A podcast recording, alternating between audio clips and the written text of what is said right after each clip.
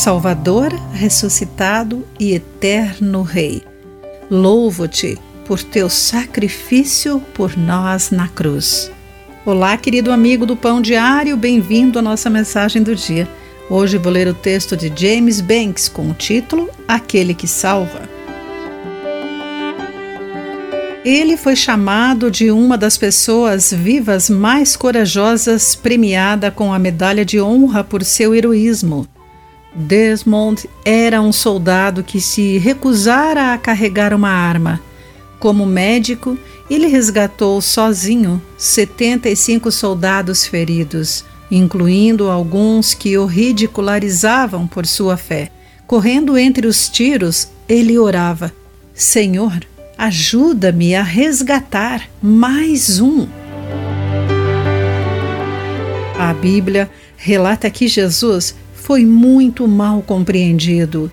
No dia predito por Zacarias, Jesus entrou em Jerusalém sobre um jumento e a multidão agitou palmas, gritando: Hosana! exclamação de louvor que significa salve, citando o Salmo 118, verso 26. Clamaram: Bendito é o que vem em nome do Senhor. Mas o próximo versículo desse salmo refere-se a trazer um sacrifício com cordas sobre o altar. Salmo 118, 27. Embora a multidão em João 12 esperasse um rei terreno para salvá-lo de Roma, Jesus era muito mais. Ele era o Rei dos Reis e o nosso sacrifício.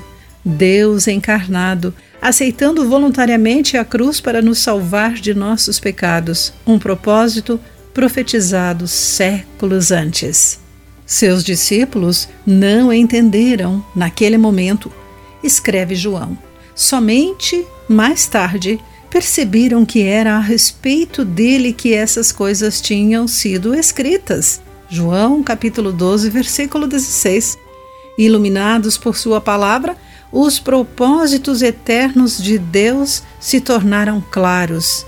Ele nos ama o suficiente para enviar um poderoso Salvador. Querido amigo, como você pode expressar sua gratidão a Ele hoje? Pense sobre isso. Aqui foi Clarice Fogaça com a mensagem do dia.